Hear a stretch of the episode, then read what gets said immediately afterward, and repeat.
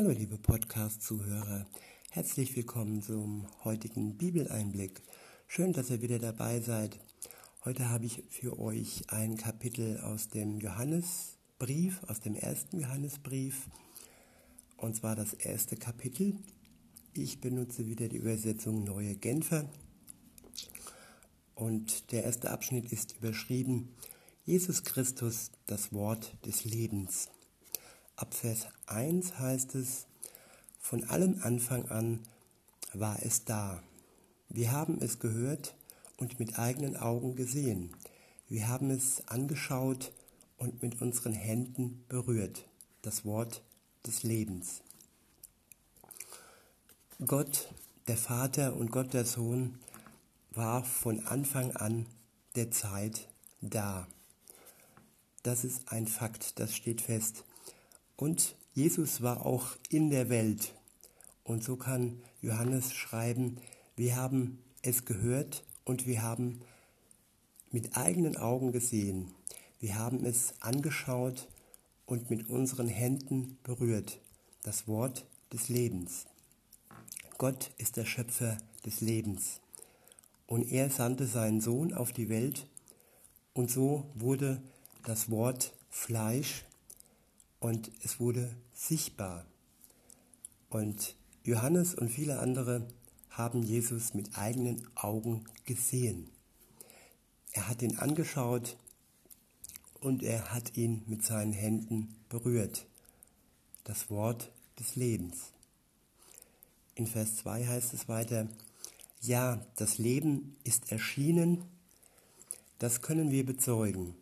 Wir haben es gesehen und wir verkünden es euch, das ewige Leben, das beim Vater war und unter uns erschienen ist.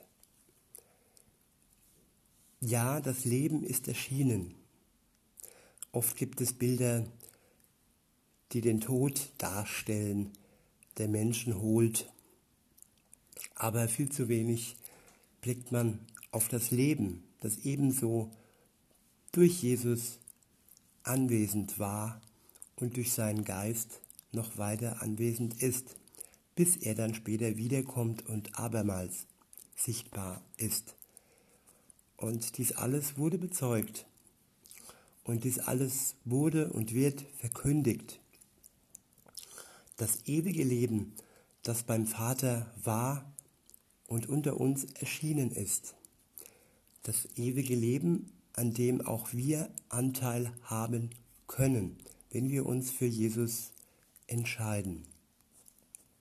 In Vers 3 heißt es weiter, und warum verkünden wir euch das, was wir gesehen und gehört haben? Wir möchten, dass ihr mit uns verbunden seid. Mehr noch, dass ihr zusammen mit uns erlebt, was es heißt, mit dem Vater und mit seinem Sohn Jesus Christus verbunden zu sein.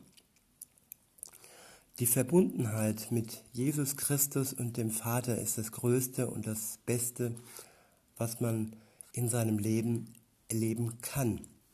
Und davon musste und wollte Johannes predigen und davon wollen viele auch heute predigen und auch ich. Denn was ist es denn, was jedem Menschen fehlt, dieses Loch zu füllen, das jeder mit auf die Welt bekommen hat, die Sehnsucht und das Puzzleteil, das fehlt, das ist einfach nur Jesus Christus, die Verbundenheit mit ihm. All die weltliche Liebe, die man sucht, findet, vielleicht auch genießt, sie kann niemals ganz diesen Hunger nach Liebe stillen diesen Hunger nach perfekter und nach dieser einzigartigen Liebe. Das kann nur Jesus stillen. Weiter heißt es dann in Vers 4, wir schreiben euch diesen Brief, damit wir alle, ihr und wir, die Freude, die Gott uns schenkt, in ihrer ganzen Fülle erleben. Ich wiederhole nochmal, wir schreiben euch diesen Brief, damit wir alle, ihr und wir, die Freude, die Gott uns schenkt, in ihrer ganzen Fülle erleben. Freude. Ich finde, es ist ein viel schöneres Wort wie Spaß. Wenn man heute sagen würde, ich möchte Freude haben, dann würde man vielleicht blöd angeschaut werden. Aber Freude ist ein Zustand, der nicht nur kurzweilig ist. Spaß hat man kurz und dann verfliegt der Spaß auch wieder. Aber Freude kann tief im Herzen verankert sein, wenn man mit Jesus in einer Verbindung steht.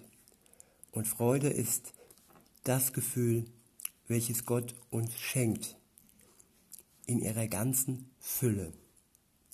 Und warum sollen wir dieses Geschenk ablehnen, wenn sie uns so sehr gut tun würde, könnte und wird? Der nächste Abschnitt ist überschrieben mit Leben im Licht Gottes. Ab Vers 5 heißt es, die Botschaft, die wir von Jesus Christus empfangen haben und die wir an euch weitergeben, lautet, Gott ist Licht. Bei ihm gibt es nicht die geringste Spur von Finsternis. Gott ist also Licht, das Gegenteil von Dunkelheit und in ihm gibt es keine einzige Spur von Finsternis. Insofern ist es das Einzige, was die Dunkelheit ausfüllen kann.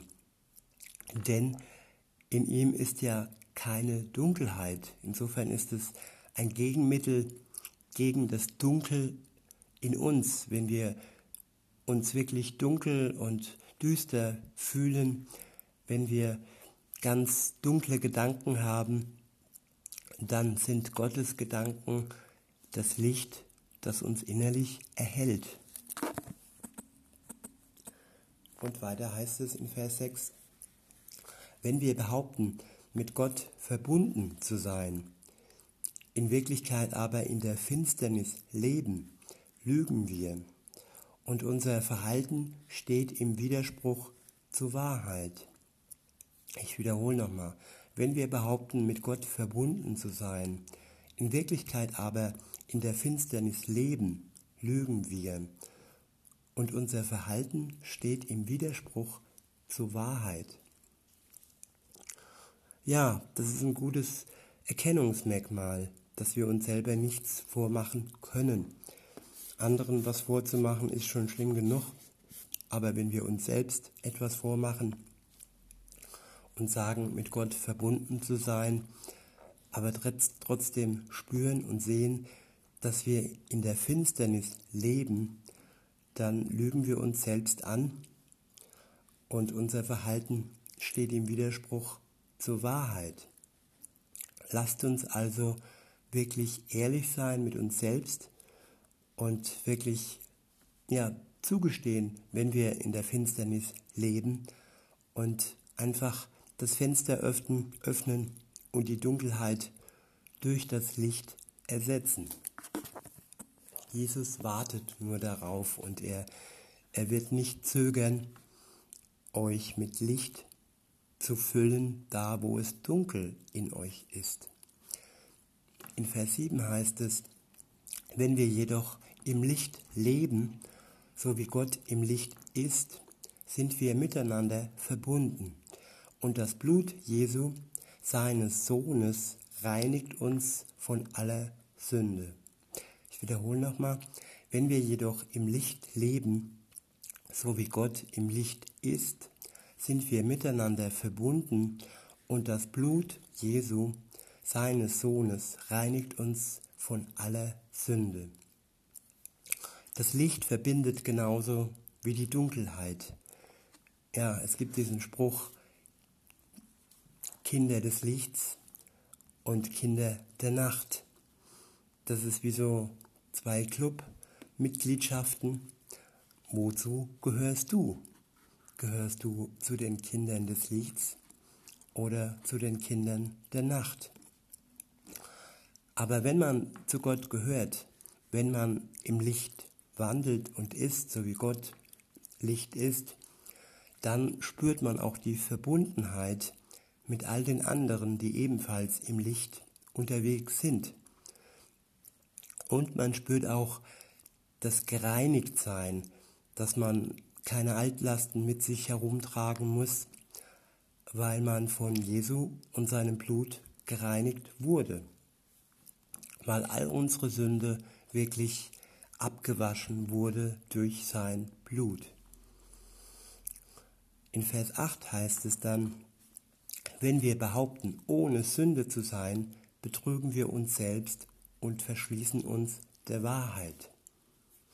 Ja, das ist kurz bevor man vor, vor der Tür steht und äh, äh, man sagt, ja, ich bin doch gar nicht so schlimm. Und äh, wenn man Sünden verharmlost, sie wegwischt und sich ständig nur vergleicht mit dem bösen Mörder oder mit dem bösen Kinderschänder. Nein, Sünde ist Sünde. Sünde fängt schon an, wenn ich mich selbst belüge. Dann sündige ich, weil ich mit mir selbst nicht ehrlich bin. Und ähm, insofern ist es wichtig, aufzuhören, sich selbst zu betrügen und uns der Wahrheit zu verschließen, dass wir Gott brauchen und dass wir nur durch ihn wirklich die Sünde hinter uns lassen können. Denn in Vers 9 heißt es dann, doch wenn wir unsere Sünden bekennen, erweist Gott sich als treu und gerecht. Er vergibt uns unsere Sünden und reinigt uns von allem Unrecht, das wir begangen haben. Ich wiederhole nochmal, doch wenn wir unsere Sünden bekennen, erweist Gott sich als treu und gerecht. Er vergibt uns unsere Sünden und reinigt uns von allem Unrecht, das wir begangen haben. Ja, wenn wir uns wirklich eingestehen, dass wir sündhaft sind und wenn wir das bekennen, vor allem auch vor Gott bekennen, dann ist Gott der, der treu ist und der nicht sein Versprechen bricht und der gerecht ist. Ja, er tut dann das, was er vorher gesagt hat. Er vergibt dir, er vergibt uns und reinigt uns von allem Unrecht, das wir begangen haben. Und im letzten Vers des Kapitels steht dann, wenn wir behaupten, wir hätten nicht gesündigt, machen wir Gott zum Lügner und geben seinem Wort keinen Raum in unserem Leben. Das sind drastische Worte am Ende, aber es ist die Wahrheit. Wenn wir Sünde verharmlosen oder ganz vertuschen, dann machen wir Gott zum Lügner. Dann hätte Gott ja völlig umsonst seinen Sohn am Kreuz für uns geopfert. Und wenn wir seinem Wort keinen Raum in unserem Leben geben, dann ist unser Leben ohne Kraft. Es ist äh, ja begrenzt und nicht auf die Unendlichkeit, auf das ewige Leben hin ausgerichtet und insofern auch ohne Sinn. In diesem Sinne wünsche ich uns allen, dass wir unserem Leben Sinn geben, Sinn zusammen mit Gott und dass wir das Geschenk der Vergebung annehmen. In diesem Sinne wünsche ich dir noch einen schönen Tag und sag bis denne.